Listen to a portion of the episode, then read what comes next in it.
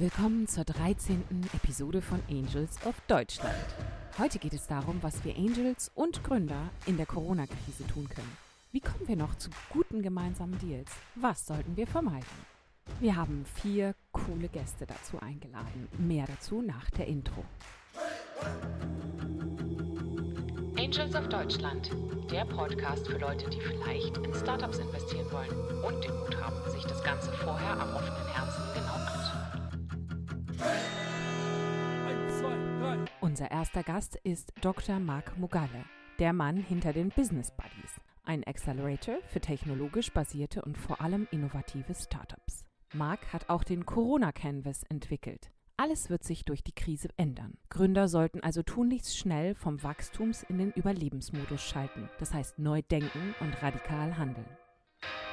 Marc, wie gravierend ist deiner Ansicht nach die Krise für Gründer und Investoren oder vielleicht die Wirtschaft sogar generell? Ist das nicht einfach etwas, was wir jetzt noch ein paar Wochen aussitzen müssen und dann wird alles wieder gut? Ich würde mir natürlich wünschen, dass es so ist. Ich glaube aber, es ist ganz und gar nicht so. Es ist jetzt die dritte Krise, die ich in meiner Karriere mitmache, nach der New Economy Krise und nach der Finanzkrise.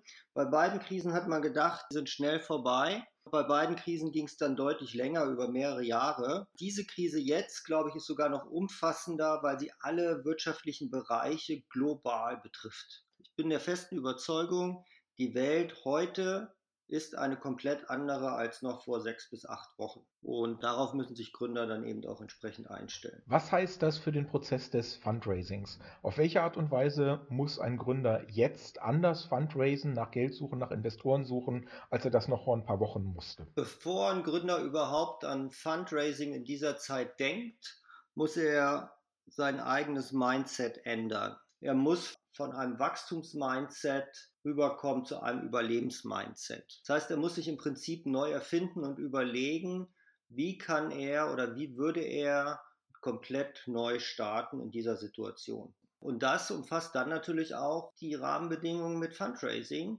Und da gibt es natürlich verschiedene Quellen, die man angehen kann glaube, der klassische VC-Markt wird mehr oder weniger tot sein für die nächsten ein, zwei Jahre, zumindest für Neuinvestments. Die VCs werden sehr vorsichtig sein und sich auf ihre bestehenden Portfolien konzentrieren. Angel-Investoren können sehr gute Möglichkeiten finden, aber hauptsächlich würde ich als Gründer auf zwei Dinge schauen. Wie kann ich mit möglichst wenig Kapital über die nächsten zwei Jahre kommen? Inwieweit kann ich selbst Geld reinstecken? Inwieweit kann ich Geld von meinen Kunden gewinnen? Denn Kunden sind letztlich immer die besten Investoren.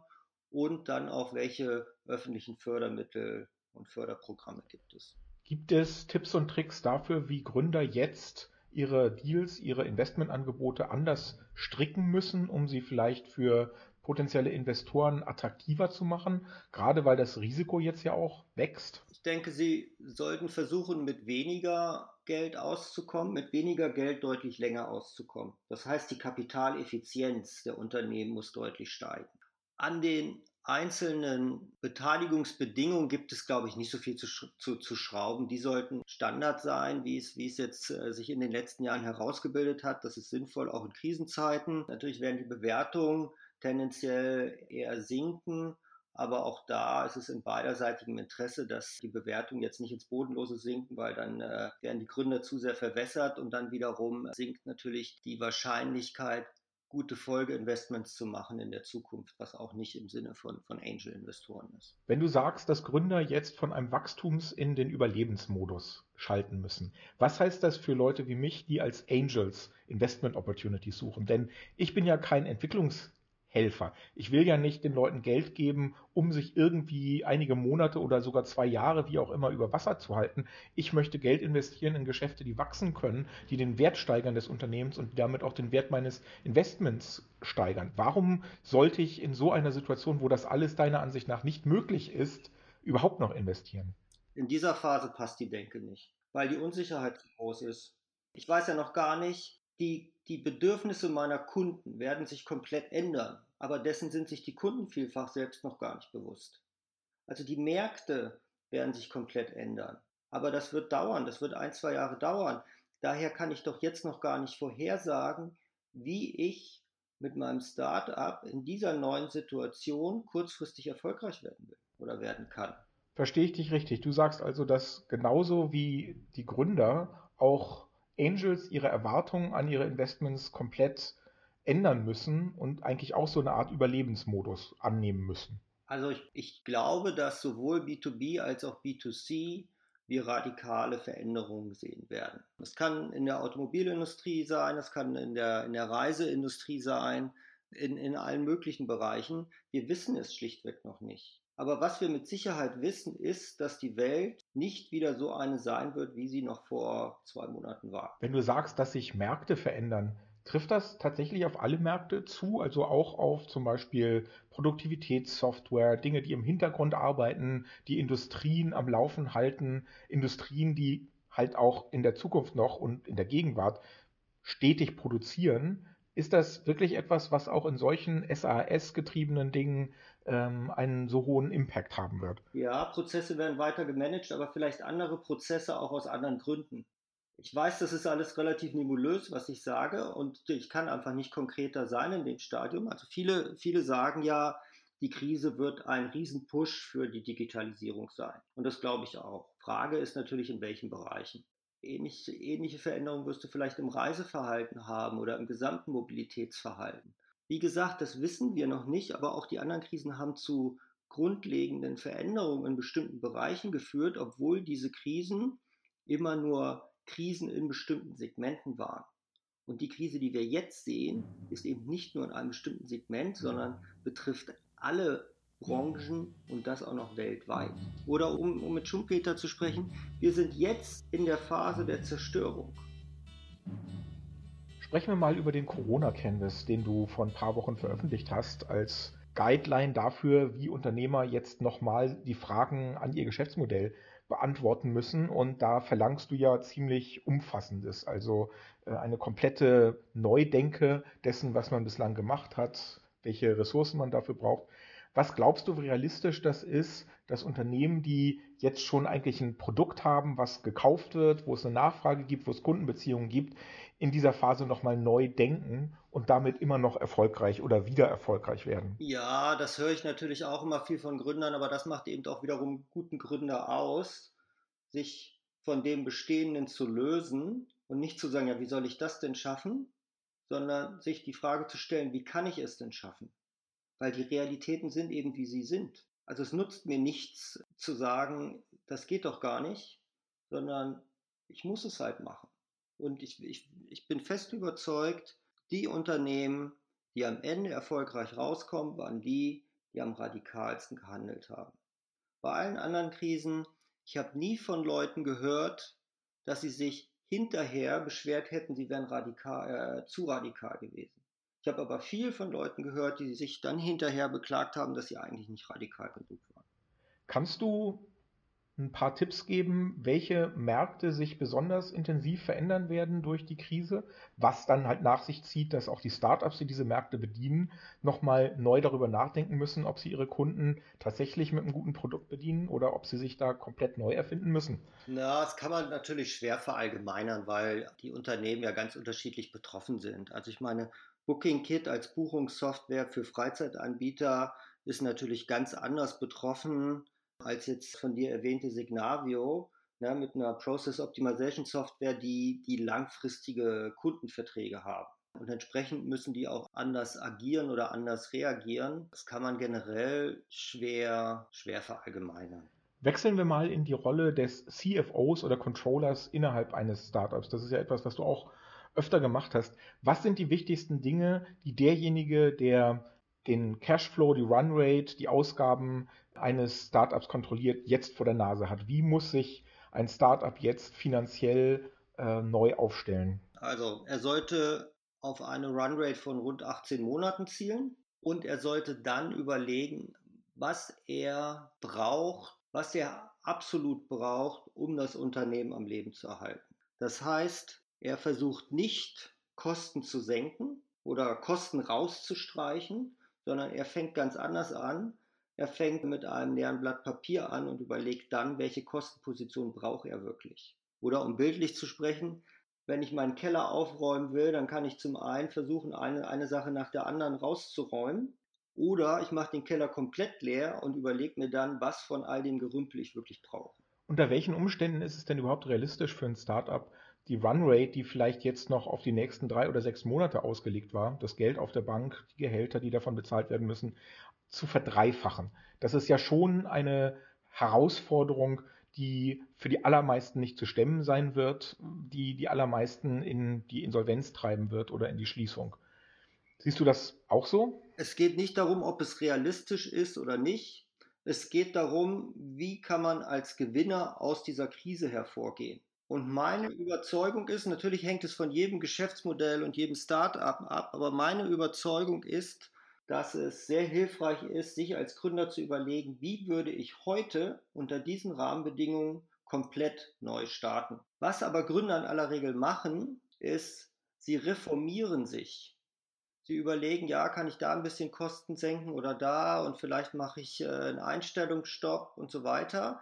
Aber sie sind nach wie vor in der alten Welt verhaftet. Und sie werden auch bestätigt in diesem Denkmuster, weil die Kunden bisher noch weitgehend so agieren wie vor zwei Monaten und Investoren teilweise auch.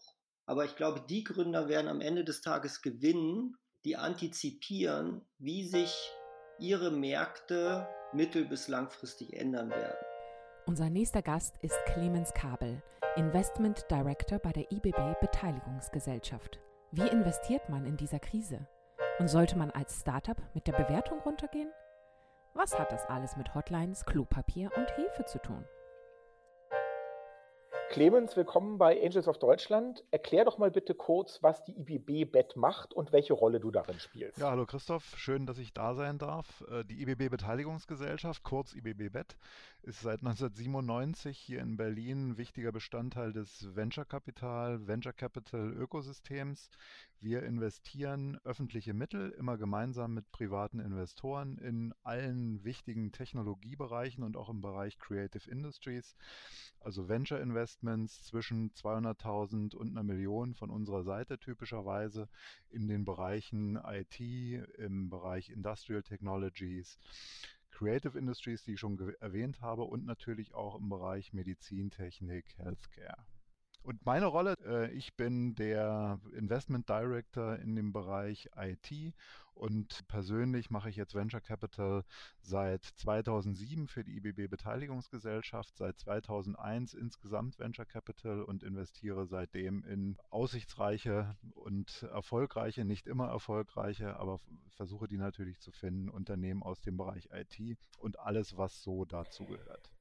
Erstmal eine grundsätzliche Frage, wie, für wie gravierend hältst du die gegenwärtige Krise? Ist das eine Sache, wo wir jetzt noch vier Wochen die Zähne zusammenbeißen müssen und dann eigentlich so weitermachen können wie bisher?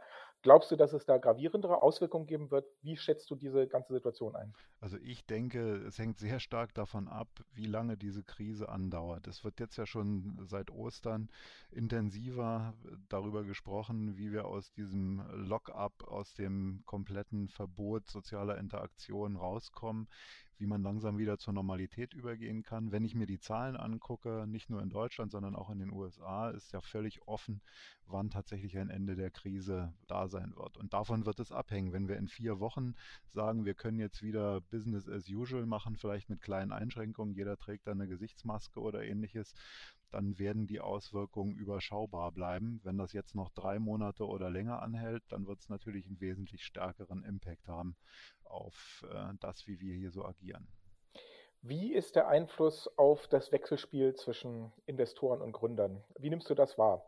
Ihr seid ja selber ein Bestandteil dessen, mit dem Unterschied, dass ihr halt öffentliches Geld investiert. Aber wie schwierig ist es jetzt im Moment für Gründer, Geld zu raisen und wie vorsichtig sind Organisationen wie eure unter den veränderten Vorzeichen der Krise? Ja, das sind viele Fragen in einer. Also vielleicht mal vorab, wir machen Business, versuchen so gut es geht, Business as usual zu machen. Wir äh, investieren weiter. Wir haben gerade am Freitag, einen, äh, am, am Donnerstag einen Notartermin gehabt äh, mit einem neuen Investment. Diese Woche werden wir wahrscheinlich auch noch einen weiteren neuen Case machen, wobei man sagen muss, das sind natürlich Fälle, die wir vor Corona noch äh, persönlich kennengelernt haben, die jetzt in den Endverhandlungen waren zu Zeiten der Krise. Das kriegt man also sehr gut hin. Das, was eingetütet in Anführungsstrichen ist, kann man noch sehr gut abwickeln. Wir sind frohen Mutes und wollen das, ähm, ist ja auch Teil unserer Aufgabe, wie du schon richtig gesagt hast, als öffentliches Haus weiter zu investieren äh, wie bisher, weiter nach spannenden Unternehmen zu suchen und zu versuchen eben die ein mögliches Investitionshemmnis hier in Berlin durch die äh, Corona-Krise zu beseitigen oder zu helfen, das zu überwinden. Das ist ja ein Teil unserer staatstragenden Aufgabe, neben dem, dass wir mit den Beteiligungen, die gut entwickeln wollen und Geld verdienen wollen, gehört es natürlich dazu, dass man in schwierigen Marktsituationen auch weiter agiert. Insofern wollen wir der Aufgabe definitiv gerecht werden. Und das versuchen wir, indem wir uns neue Fälle angucken. Unser Dealflow ist anders als bisher. Man hat mehr Telefonkonferenzen beziehungsweise mehr Videocalls mit Gründerteams, wobei wir das ehrlich gesagt auch schon, um Zeiten zu sparen, vor der Krise begonnen haben. Aber es wird sich zeigen und ich glaube, da müssen wir jetzt wirklich noch ein bisschen warten, wie sich die ganze Situation weiter ergibt, ob man tatsächlich neue Deals machen kann ohne die Teams vorher mal persönlich, und das, damit meine ich nicht per Video, sondern wirklich persönlich von Angesicht zu Angesicht kennengelernt zu haben. Ich glaube, im Moment läuft das alles noch relativ gut, weil noch viele Dinge vorher eingetütet wurden, wie ich schon sagte. Die bringt man jetzt über die Ziellinie und deshalb bin ich auch so neugierig, wie lange das Ganze dauert. Wenn das noch sehr lange dauert, dann wird das sicher einen Einfluss haben auf, auf die Form, wie, wie Deals gemacht werden, ob man wirklich neue Dinge macht. Ohne persönliches Kennenlernen, davon bin ich persönlich überzeugt, wird es schwer, einen Deal so abstrakt zu machen.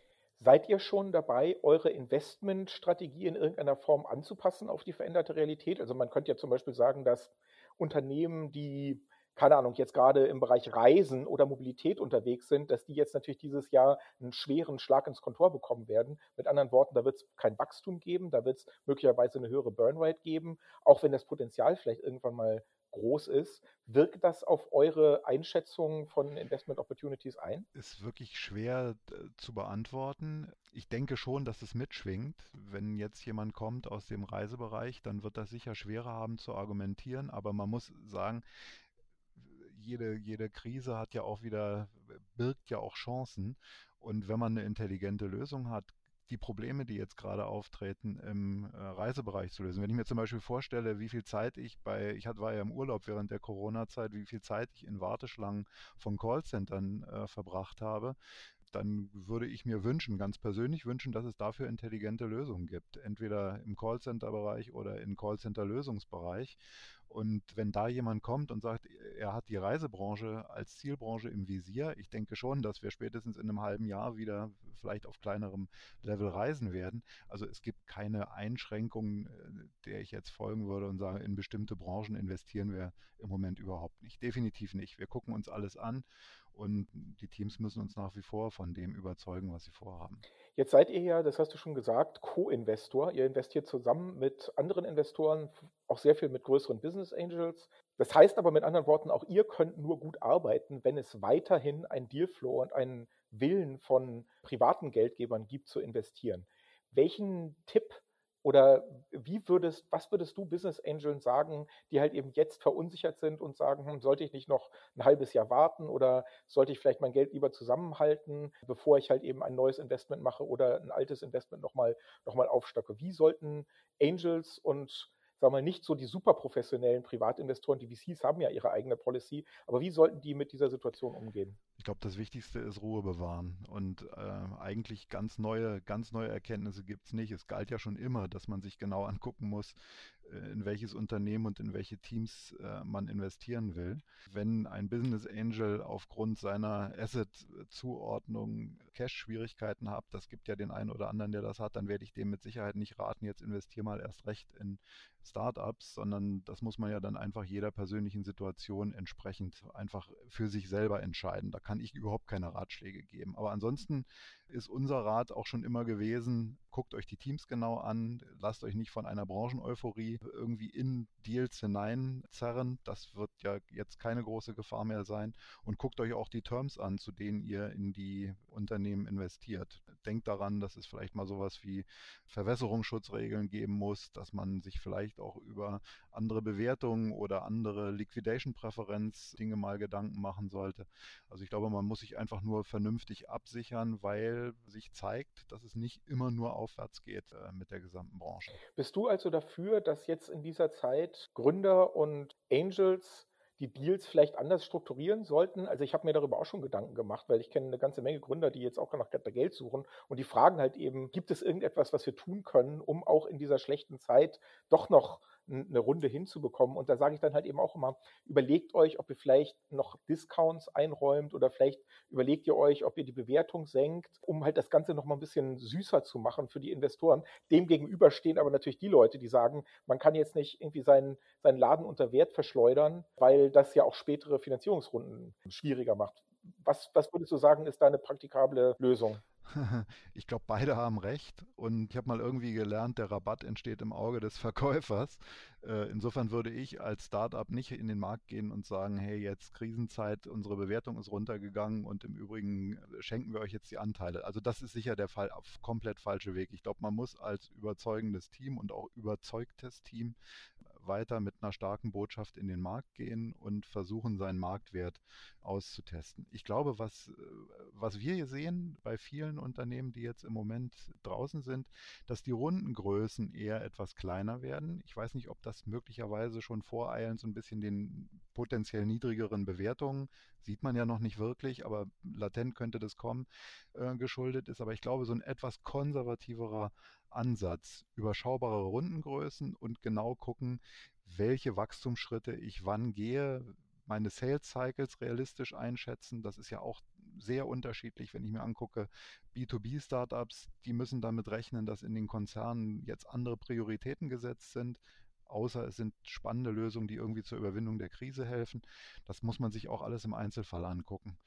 Also eher kleinere Rundengrößen ist meine äh, Auffassung, vielleicht etwas konservativerer Ansatz, Wertsteigerungen etwas langsamer nach oben fahren und gucken, dass man die Cash-Situation möglichst lange im Griff behält. Gibt es von euch, von der IPB, zurzeit Angebote, die man als Angel, gerade wenn man vielleicht noch nicht so lange dabei ist, abrufen kann?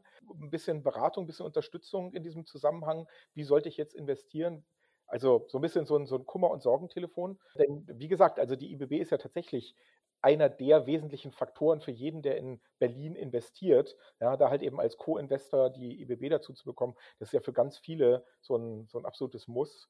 Und diese Partnerschaft, könnte man ja sagen, sollte jetzt vielleicht auch in der Überwindung der Krise so greifbar werden. Also wir haben da nichts institutionalisiert, nur nochmal ganz feine Trennlinie. Wir sind ja IBB Beteiligungsgesellschaft. Die IBB hat ja ein ganzes Bündel an Fördermaßnahmen für Unternehmer, für Unternehmerinnen, für Business Angels etc.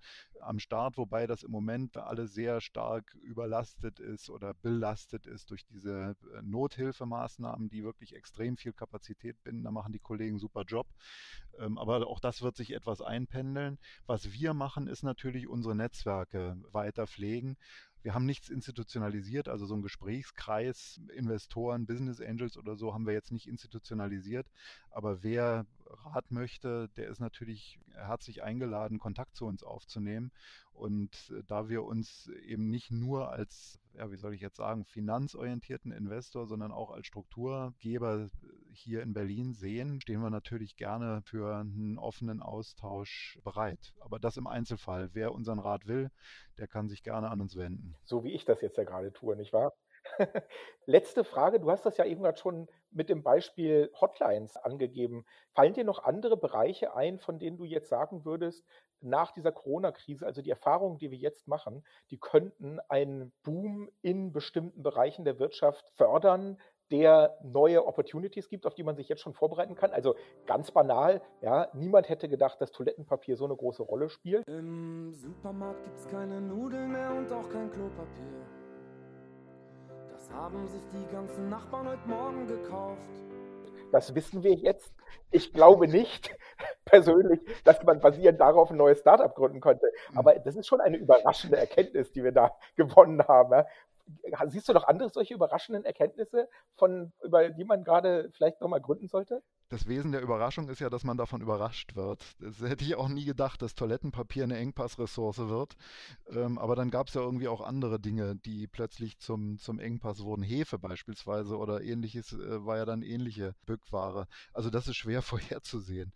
Und ich finde, ehrlich gesagt, auch ein bisschen schwierig, jetzt so mit Patentratschlägen zu kommen, mach mal dies, mach mal jenes, halte ich für schwierig und ich finde extrem unsympathisch, das haben wir auch diskutiert in Startups, mit denen wir in, in Kontakt sind und auch die bei uns auf Suche sind, jetzt so den Coronavirus-Gewinner rauszukehren, hey, wir wussten schon immer, wir sind die Schlausten, wir machen Digitalisierung und äh, wenn ihr uns gehabt hättet, dann wäre alles nicht so schlimm geworden. Das finde ich auch problematisch.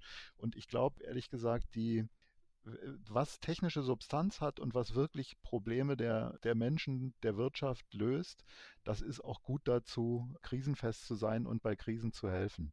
Also wenn ich so sehe, diese ganzen Videokonferenzsysteme, die wir nutzen oder auch wie wir jetzt diesen Podcast hier remote erstellen, das ist ja alles schon recht gut funktionierend, aber da gibt es sicher Verbesserungsbedarfe äh, und Verbesserungsmöglichkeiten, in, was Bedienung angeht, was Datenschutz angeht und ähnliches. Ich glaube, wichtig ist eben auch, dass wir unsere Grundprinzipien wie Freiheit, wie Selbstbestimmung und auch den Schutz unserer Daten, dass wir den weiter im Auge behalten. Das soll convenient sein, aber es muss trotzdem dabei bleiben, dass wir unsere Grundrechte jetzt nicht über Bord werfen, nur weil irgendein Virus äh, uns da schädigt. Amen, Clemens, Amen.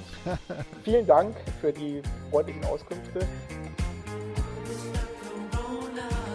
Kommen wir zu unserem dritten Gast, Alexander von Frankenberg, Geschäftsführer von Hightech Gründerfonds. Es gibt nicht nur einen exklusiven Bewerbungsaufruf hier bei Angels of Deutschland, sondern Alexander erzählt auch von kreativen Arten des Fundraisings für Unternehmen und auf welche Investoren man in der Krise zugehen kann. Alex, du bist der Geschäftsführer vom Hightech Gründerfonds. Was macht der Hightech Gründerfonds und welche Rolle spielst du darin, dass das alles so funktioniert, wie es funktioniert beim Hightech Gründerfonds?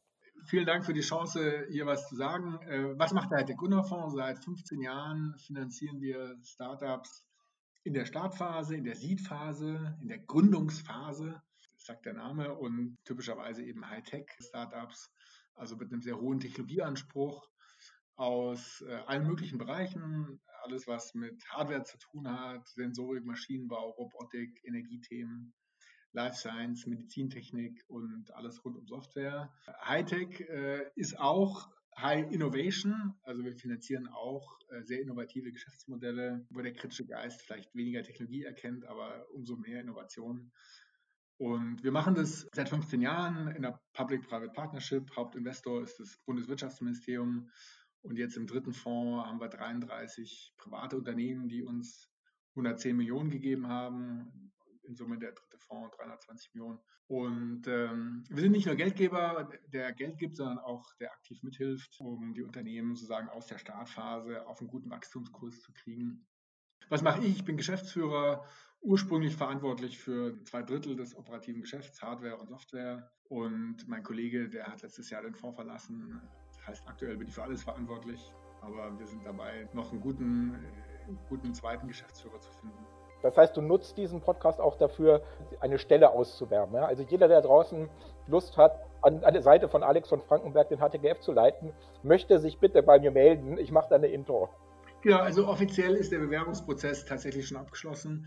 Der lief bis Ende März, aber wir sind ja flexibel wenn sich die Superfrau oder der Supermann dann noch bewirbt und die Nase vorn hat, dann geht da vielleicht noch was. Entscheidungsbare genau, aber es ist schon recht weit fortgeschritten. Ja. Wie groß ist euer Portfolio? Wie viele Investments habt ihr in der Vergangenheit gemacht bis jetzt? Und die entscheidende Frage, wie viele Investments wolltet ihr 2020 machen? Beziehungsweise seid ihr da auch noch on track? Wir sind super on track. Unser Ziel von Anfang an sind 40 Investments pro Jahr. Und äh, 40 mal 15 sind 600 und wir sind auf super klarem Kurs Richtung 600, die wir mehr oder weniger pünktlich zu unserem 15. Geburtstag im August dann auch hingekriegt haben werden. Äh, jetzt sind wir bei 588 oder so und die 12, die da für die 600 noch fehlen, die haben wir dann bis August abgeschlossen. Und wir werden dieses Jahr die 40 nicht nur anstreben, wir werden die auch erreichen. Das sieht sehr gut aus. Wir hatten jetzt im ersten Quartal genau 10 und haben eine sehr gute Pipeline. Wir hatten jetzt eine Online-Komiteesitzung mit guten Zusagen, guten Deals und werden weiter akquirieren und auch die Herausforderungen meistern, wenn wir die Gründerteams irgendwann mal nicht mehr persönlich treffen können. Das hört sich so an, als würdest du sagen, Krise? Welche Krise? Ja, äh, aber ganz so ist es wahrscheinlich nicht. Welche Bedeutung, welchen Ausmaß hat denn diese Krise, in der wir gerade leben, für, für dich, für das Geschäft des HTGF oder vielleicht auch generell für das Founder-Ökosystem in Deutschland? Ja, da kann man ganz kurz eine kleine Schleife drehen in die Geschichte. Als wir sozusagen gegründet worden sind, 2005, da gab es eine ganz ähnliche Krise auf der Finanzierungsseite. Deswegen sind wir auch entstanden. Warum nach dem Platzen der Bubble 2000 gab es überhaupt gar kein Geld mehr für junge, risikoreiche Technologie-Startups. Und die Zahlen des BVK sind sehr, sehr ernüchternd gewesen. Da gab es rund 20 in ganz Deutschland pro Jahr, nämlich in den Jahren 2004 und 2005 die überhaupt Geld bekommen haben. Da sind nicht ganz alle erfasst worden, weil irgendwelche, sage ich jetzt mal, Angel Investments, die eben der BVK nicht registriert hat, sind da nicht mit dabei. Aber trotzdem, es war einfach praktisch tot. Und die ganze VC-Szene war am Absterben. Da gab es ja Headlines, äh, VC ist dead und, äh, und so weiter. Und in der Situation sind wir entstanden, damals noch auf Initiative des äh, Kanzler Schröders. Und wir sind gestartet in der Krise und es war auch ein sehr harter Start. Warum? Weil wir haben natürlich viele äh, Deals gesehen, aber die Frage, was passiert denn nach der ersten Seed-Finanzierung durch den HDGF, wie kriegen die dann weiter Geld, die war äußerst unklar.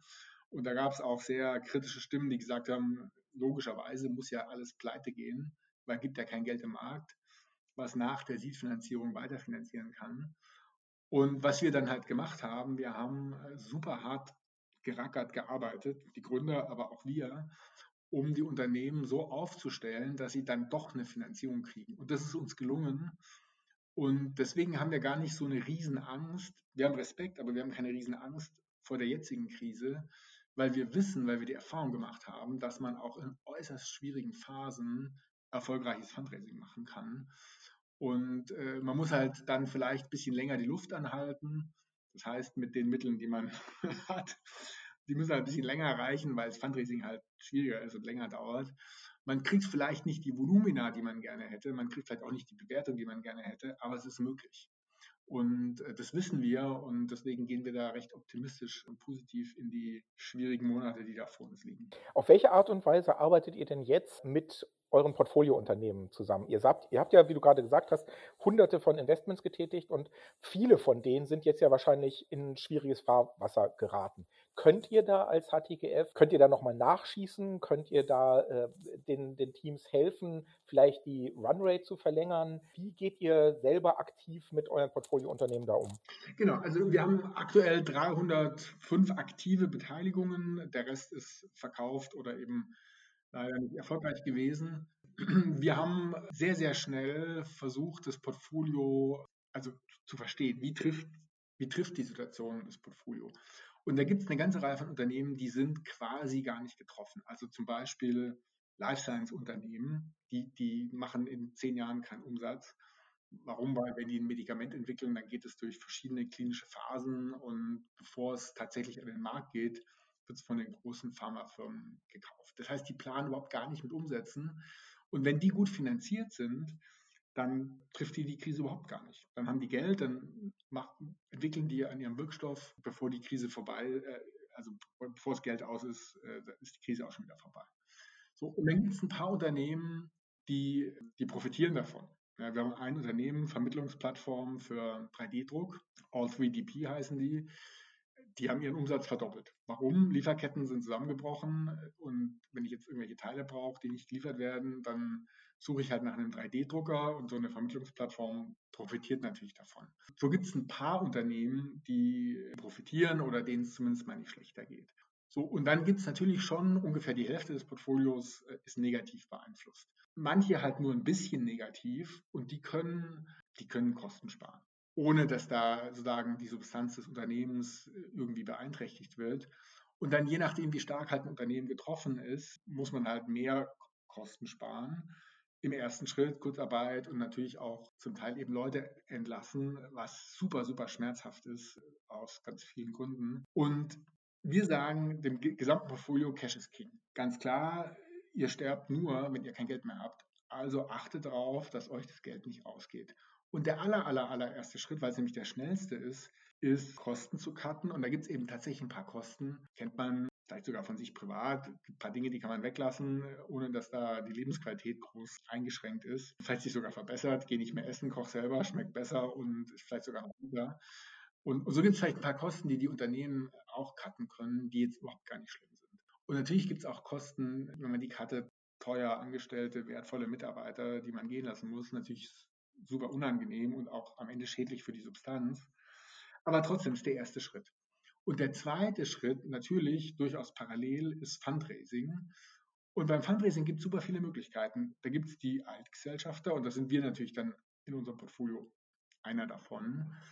Aber es gibt auch kreative Arten des Fundraisings, die oft übersehen werden, zum Beispiel die eigenen Mitarbeiter. Wir hatten mal den, einer der ersten Business Angels von Hybris, die für eine Milliarde in SAP gingen, bei uns auf dem Family Day, der einen Vortrag gehalten hat. Und die hatten mal in der Phase, wo sie kein Geld hatten und wirklich kurz vorm, weiß ich nicht, im Stress waren, vielleicht sogar kurz vorm Scheitern standen, haben die zwei Millionen aus ihrer Belegschaft geraced. Und man denkt immer so, die Mitarbeiter kommen gar nicht in Frage als Geldquelle. Und wenn man mal fragt, vielleicht kriegt man doch eine halbe Million oder eine Million zusammen, wenn die Konditionen attraktiv sind, vielleicht äh, kann man sein Unternehmen dadurch zwölf Monate weiterfinanzieren. Lass uns da nochmal tiefer reingehen. Welche anderen Tipps hast du für Gründer, die jetzt gerade entweder dabei sind, zum ersten Mal zu raisen oder halt eben eine, eine neue Runde zu machen? Geht es auch darum, zum Beispiel die Konditionen zu verändern, äh, günstigere Angebote zu machen, um vielleicht nochmal Investoren hinter dem Berg vorzulocken? Oder sollte man eher sagen, nee, also wir können jetzt nicht anfangen, die Firmenbewertung dramatisch zu senken. Wir können nicht die Firma verschleudern, bloß weil wir gerade in der Krise sind. Genau, also ein praktischer Tipp, ich würde auf jeden Fall auf Investoren zugehen, die ich kenne, die ich schon mal persönlich getroffen habe, weil ich glaube, es ist ein ganz wichtiger Faktor in der Investorenentscheidung, dass man sich persönlich gesehen hat. Oder aber welche, wo ich einen sehr, sehr guten, sehr, sehr gute Intro, sehr guten, guten Draht hin habe. So richtig harte Cold Calls, also Leute, die man halt, wo man keine Beziehung hat, die man nicht kennt, ist super schwer, aber muss man versuchen und je schwieriger es ist, desto mehr muss man versuchen, auf jeden Fall. Bewertung ist so ein Thema. Auf der einen Seite haben wir echt Übertreibungen gesehen, wo ich denke, huiuiui, zuletzt hatten wir Bewertungen, die sehr hoch waren. Wenn die sich ein bisschen, ich sage jetzt mal, normalisieren, ein bisschen korrigieren, ist, glaube ich, gar nicht so schlimm. Natürlich auf gar keinen Fall die Firma verschleudern.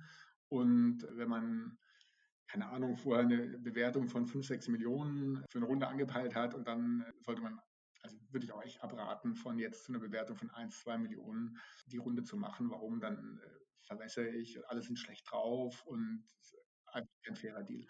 Und das Ganze kann man sozusagen nicht wirklich lösen, aber ein bisschen verschieben über zum Beispiel ein Wandeldarlehen. Man, man verschiebt diese Bewertungsfrage ein bisschen in die Zukunft und sagt, hey, jetzt gerade ist echt schwer, die hohe Bewertung ist nicht gerechtfertigt, die niedrige aber auch nicht. Lass uns doch einfach gucken, wie die Bewertung in einem halben, dreiviertel Jahr ist und dann halt eben ein Wandeldarlehen machen und dann kann man da versuchen, einen fairen Deal hinzukriegen. Weil am Ende gewinnt keiner. Wenn die Bewertung zu hoch ist, sind die Investoren nicht gut drauf.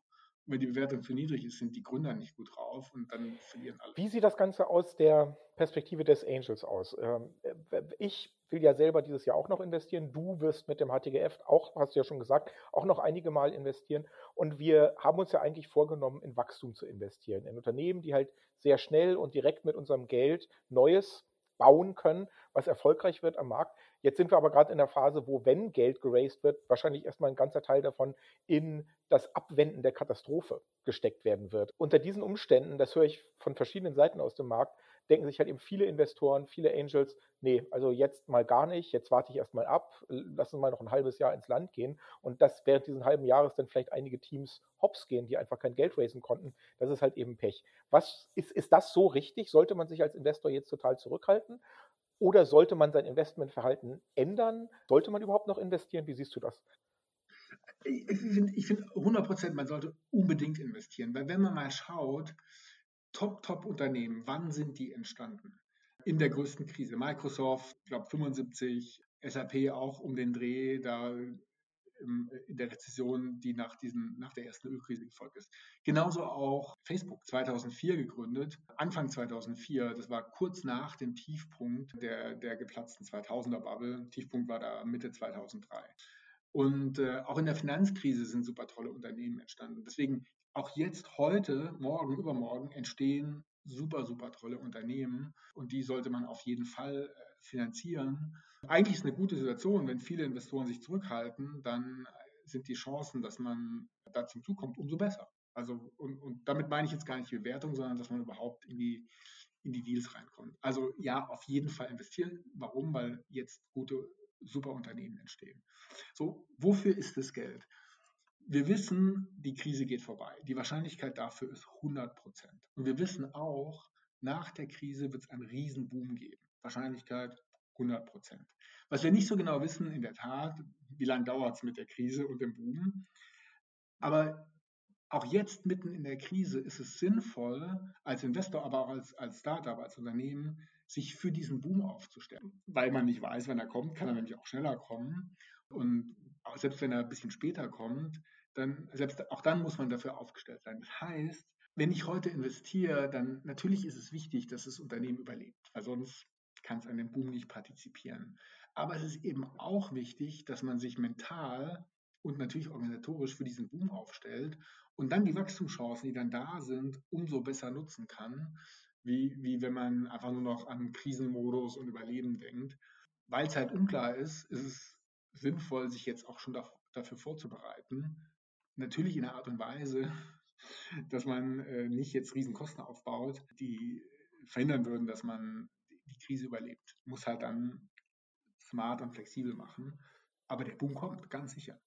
Hast du ein Bauchgefühl dafür, was die Themen sein könnten, die in diesem Boom besonders profitieren werden? Also Sachen, die jetzt besonders dringlich geworden sind. Clemens hat vorhin schon erzählt, er war während der er war im März noch auf Gran Canaria und musste dann halt äh, ausgeflogen werden zurück nach, nach Deutschland mit seiner Familie. Und er hat sich maßlos aufgeregt darüber, wie unglaublich ineffizient die Hotlines der Airlines waren. Und er meint halt eben, jeder, der das mal erlebt hat, der investiert nachher garantiert in eine in ein Startup, was eine bessere Lösung für Hotlines, ja, oder keine Ahnung, irgendwie ein Bot dafür entwickelt.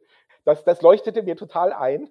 Ja, oder vielleicht jemand, der halt eben das perfekte Vergabesystem für die Förderbanken, ja, wo jetzt halt eben die Warteschlangen irgendwann mal 250.000 Leute lang waren, entwickelt. Das ist wahrscheinlich auch so eine naheliegende Boombranche der Zukunft. Hast du da auch so ein Thema? Ich glaube, was wir sehen werden und jetzt auch schon sehen, ist ein riesen Digitalisierungspush, weil wir alle gezwungen sind, damit sozusagen umzugehen und wir lernen Videokonferenzen breitflächig zu machen. Wir haben schon zum Beispiel als HTGF vor Jahren äh, DocuSign eingeführt, elektronische Unterschrift, haben viele nicht. Und so gibt es tausende Themen, auch Prozessthemen, wo wir jetzt erkennen, uiui, da kann Digitalisierung was ändern und aber auch das Verständnis viel, viel ausgereifter, dafür ist die Bereitschaft viel höher. Das heißt, alles, was mit Digitalisierung zu tun hat, in der Verwaltung, in den Schulen, in alten Prozessen, auch im, im Arbeitsleben, in der Zusammenarbeit, wird einen riesen, riesen Boom erleben und, und total, positiv, also total positiv sein. Wir werden natürlich riesige Nachholeffekte haben. Wenn man irgendwann mal wieder reisen kann und Urlaub kann, dann wird es eine riesen Nachfrage nach, nach Urlaub geben. Aber vielleicht gar nicht mehr so weit weg, sondern vielleicht Urlaub auf dem Bauernhof, Urlaub in Deutschland weil, weil man sagt, ja, vielleicht will ich jetzt doch nicht um die halbe Welt fliegen, sondern will Kanu fahren in der Lüneburger Heide, ist auch total schön. Auch dieses ganze Thema Lokales kann einen riesen, äh, riesen auf, auf, Aufschwung erleben. Und, und auch das ganze Thema Wertschöpfungsketten. Ja, man merkt, uiui, ganz schön doof, wenn äh, nur aus dem fernen Osten Schutzmasken kommen. Lass uns doch mal lokal was produzieren und, und die lokalen Erdbeeren kaufen und nicht die Erdbeeren aus Spanien. Und, und all diese Dinge das heißt, Nachholeffekte, lokale Effekte, vielleicht auch ein bisschen eine gewisse Bescheidenheit, eine gewisse Besonnenheit, auch eine gewisse Resilienz. Ja, lass uns nicht immer alles auf Kante nähen, sondern äh, Puffer einbauen, auch wenn es ein bisschen was kostet, um die Systeme stabil und freundlich, umweltfreundlich zu halten. Das sind alles Opportunities, die kommen werden. Und natürlich in der Medizin, in der Biotechnologie. Wir haben ein Unternehmen, die forschen seit vielen Jahren an Coronaviren. Ja, das ist ja kein neues Thema. Äh, der Coronavirus gibt es ja schon seit, weiß nicht, ganz langer Zeit. Und denen sind ganz, ganz viele Forschungsprojekte nicht genehmigt worden in den letzten paar Jahren. Und auch da wird es ein Umdenken geben, natürlich. Und ja, die Krise ist hart und es gibt natürlich einzelne Härten, die super, super schlimm sind. Von, von Todesfällen, also Leuten, die tatsächlich dran sterben im Freundesbekannten Familienkreis. Und das ist natürlich saudoof und natürlich Einkommensausfälle und Jobverluste und alles Mögliche. Aber am Ende gibt es auch sehr, sehr viele Chancen und sehr viel Positives in dem Moment, wo wir die Krise überwunden haben. Und die Menschheit wird auch diese Krise überstehen und wir werden das Beste draus machen. Ich sitze zu Hause und langweile mich. Wechseln wir die Perspektive in die Gründersicht mit unserem letzten Gast, John Cole, Geschäftsführer von Seniovo.de. John langweilt sich nicht. John, willkommen bei äh, Angels of Deutschland. Seniovo ist eine meiner Lieblingsfirmen auf der gesamten Welt. Was macht ihr bei Seniovo und in welchem Status oder Stadium seid ihr mit der Firma gerade, was so Größe angeht? Seid ihr noch ganz klein? Seid ihr schon ein bisschen gewachsen? Wie seid ihr aufgestellt und woher kommt ihr? Ja, danke Christoph. Vielleicht mal ganz kurz. Seniovo ist ein One-Stop-Shop für barrierefreies Umbauen. Das heißt äh, Treppenlifte, Badanpassungen, Wohnumfeld verbesserte Maßnahmen und Co.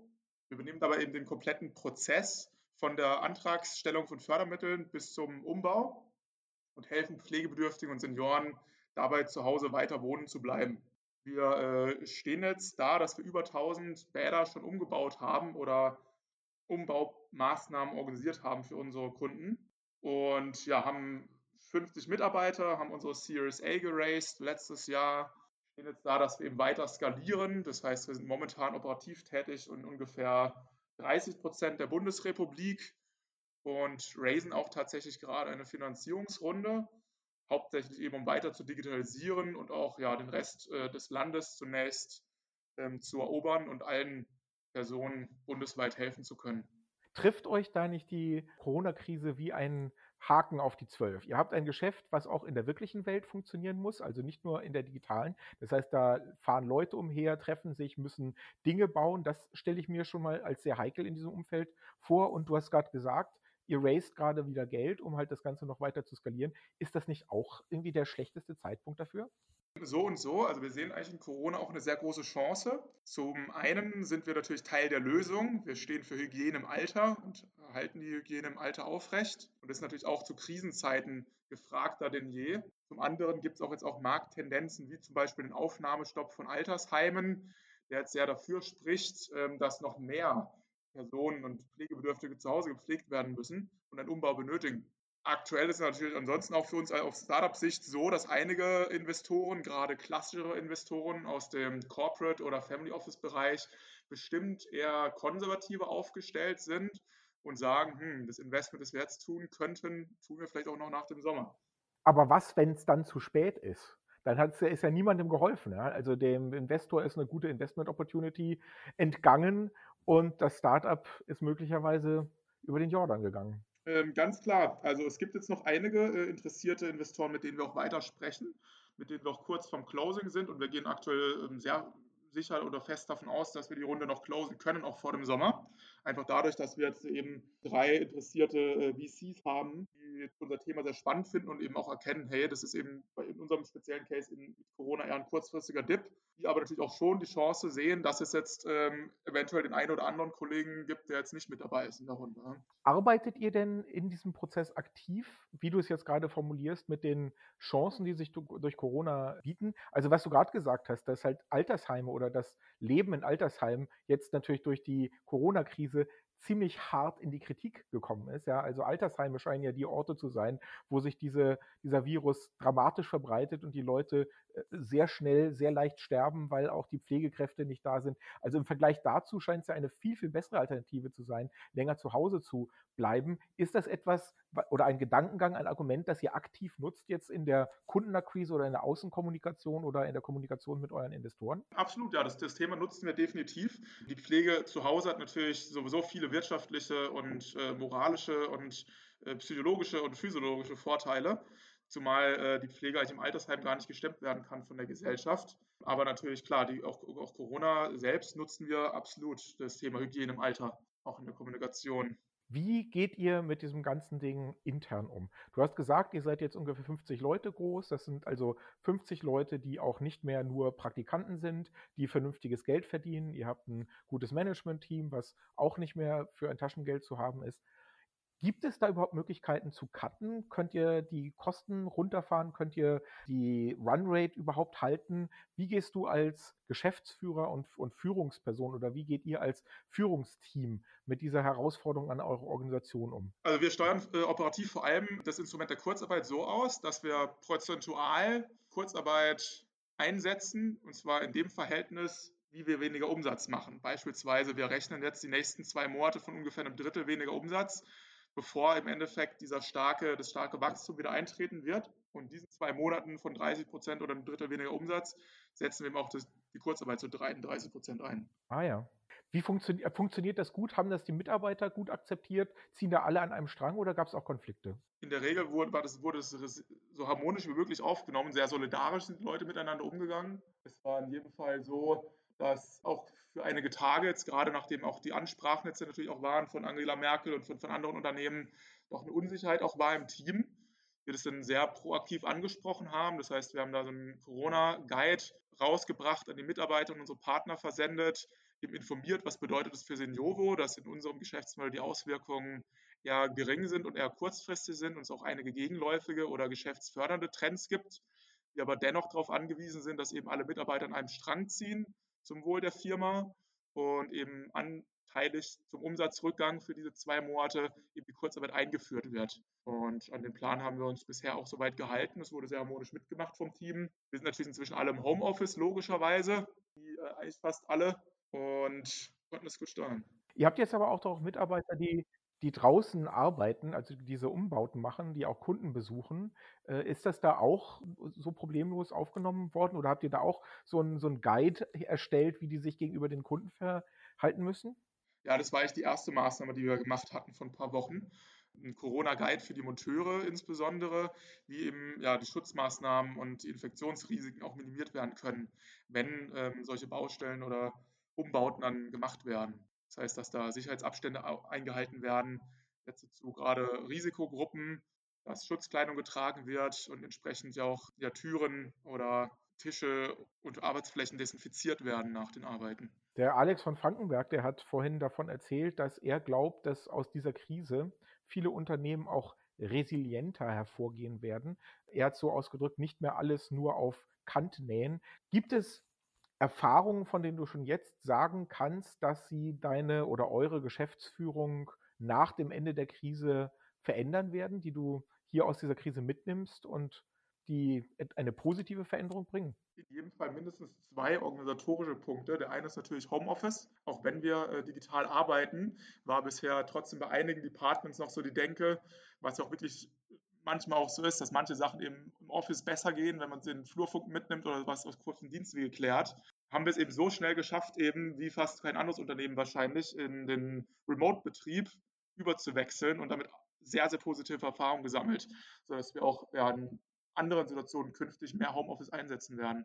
Der andere Punkt ist, dass wir uns in unserem Vertriebsprozess einige Learnings gemacht haben. Wir hatten bisher immer zwei Modelle im Vertrieb, dass wir mit einem Vor-Ort-Aufmaßtermin oder ohne diesen Aufmaßtermin einen Verkaufsabschluss erzielt haben. Und durch Corona haben wir jetzt eben vermehrt auf den Remote-Prozess gesetzt und sind da eben jetzt sehr flexibel in dieser Gestaltung. Nochmal zurück zu dem Thema Fundraising. Äh, oder in welchem Ausmaße hast du die Erfahrung gemacht, dass Investoren höhere oder andere Anforderungen äh, stellen oder einen besseren Deal wollen, weil durch diese Corona-Krise das Risiko für sie höher geworden ist. Hast du das Gefühl, dass das unter den Investoren umgeht?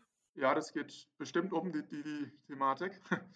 Also sowohl als auch ähm, durch das erhöhte Risikobewusstsein aktuell versucht man natürlich trotzdem das Chance-Risiko-Verhältnis für sich zu bestimmen oder vielleicht auch bei einem besonderen Interesse äh, die Verhandlungssituation auszunutzen. Also sowohl als auch. Und es ist jetzt so, dass wir aus Gründersicht oder auf unserer Sicht schon auch bereit sind, sowas zu diskutieren. Wir haben eben ja ein sehr professionelles Szenario äh, und Szenario-Planungstool, mit dem wir verschiedene Sachen abbilden können. und auch sehr griffige Logiken, die wir auch mit Zahlen untermauern können, die letzten äh, Tage und Wochen sammeln können, sodass wir ganz gut gegenhalten können gegen solche Verhandlungstaktiken. Grundsätzlich ist natürlich insgesamt aber der Markt schon irgendwo in der Krise noch ja, dem Risiko bewusst und wir gehen da zum Teil darauf ein, auf manche Bedürfnisse und erklären eben mehr. Also wir haben in einigen Pitch Deck Extensions jetzt auch spezielle Corona-Pläne oder was bedeutet Corona für Seniovo-Slides äh, gebaut was ist für euch das Entscheidende, was sich wieder ändern muss, nachdem die Krise aufhört? Ist es ein Problem in der Umsetzungsfähigkeit der Aufträge? Ist es ein Problem, dass die Leute jetzt keine Aufträge vergeben? Ist es ein Problem, dass ihr nicht genug Mitarbeiter habt, die, die rausfahren, weil die meisten, keine Ahnung, in der Quarantäne sind? Was ist der größte Schlag, den ihr gerade aus- oder ertragen müsst und der sich dann wieder ändern wird, wenn die Krise vorbei ist? Ich glaube, das, der, das Größte war der, der erste Schock, der so durchs Land ging, also sowohl durch Partner, Mitarbeiter als auch durch Kunden. Das heißt, wir hatten äh, in den ersten Tagen und ein bis zwei Wochen schon einen Rückgang äh, in der Nachfrage. Und das heißt, das heißt, Kunden waren unsicher.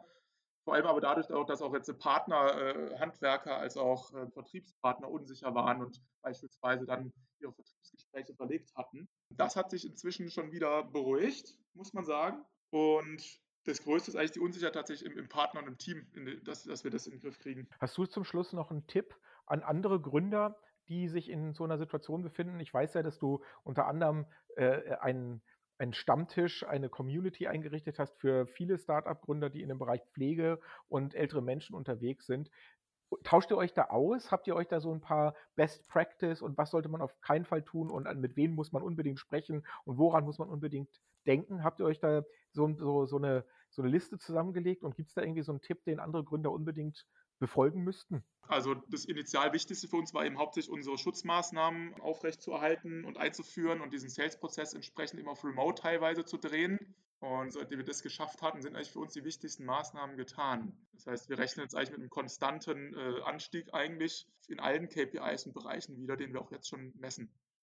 Die wirksamsten sind tatsächlich die Kurzarbeit und zweiten Fall, das wird diese Woche auch nochmal konkreter beschlossen, dieser neue Matching-Fonds von der Bundesregierung in Höhe von 2 Milliarden Euro, der eben Investorengelder matcht zu erleichterten Bedingungen zur Corona-Zeit. Also die zwei wesentlichen Maßnahmen. Für Gründer, die jetzt noch ähm, kleinere Teams haben, unter zehn Mitarbeitern, gibt es natürlich auch noch die Zuschüsse von mehreren tausend Euros, die bei der KfW zu beantragen sind. Das sind eigentlich die drei wesentlichen Maßnahmen, die sich lohnt zu checken und zu beantragen. Die wirken auch sehr schnell und sofort. Alles andere ist bisher noch so ein bisschen den Unternehmen überlassen, die schon mal ja, stärker profitabel waren oder entsprechend Bürgschaften aufbringen können für größere Kredite.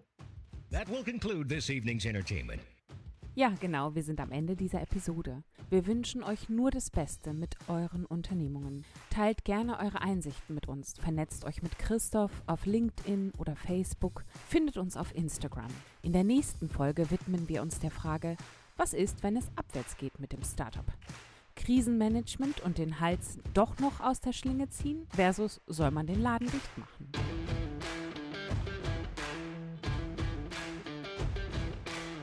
Dran an Angels of Deutschland.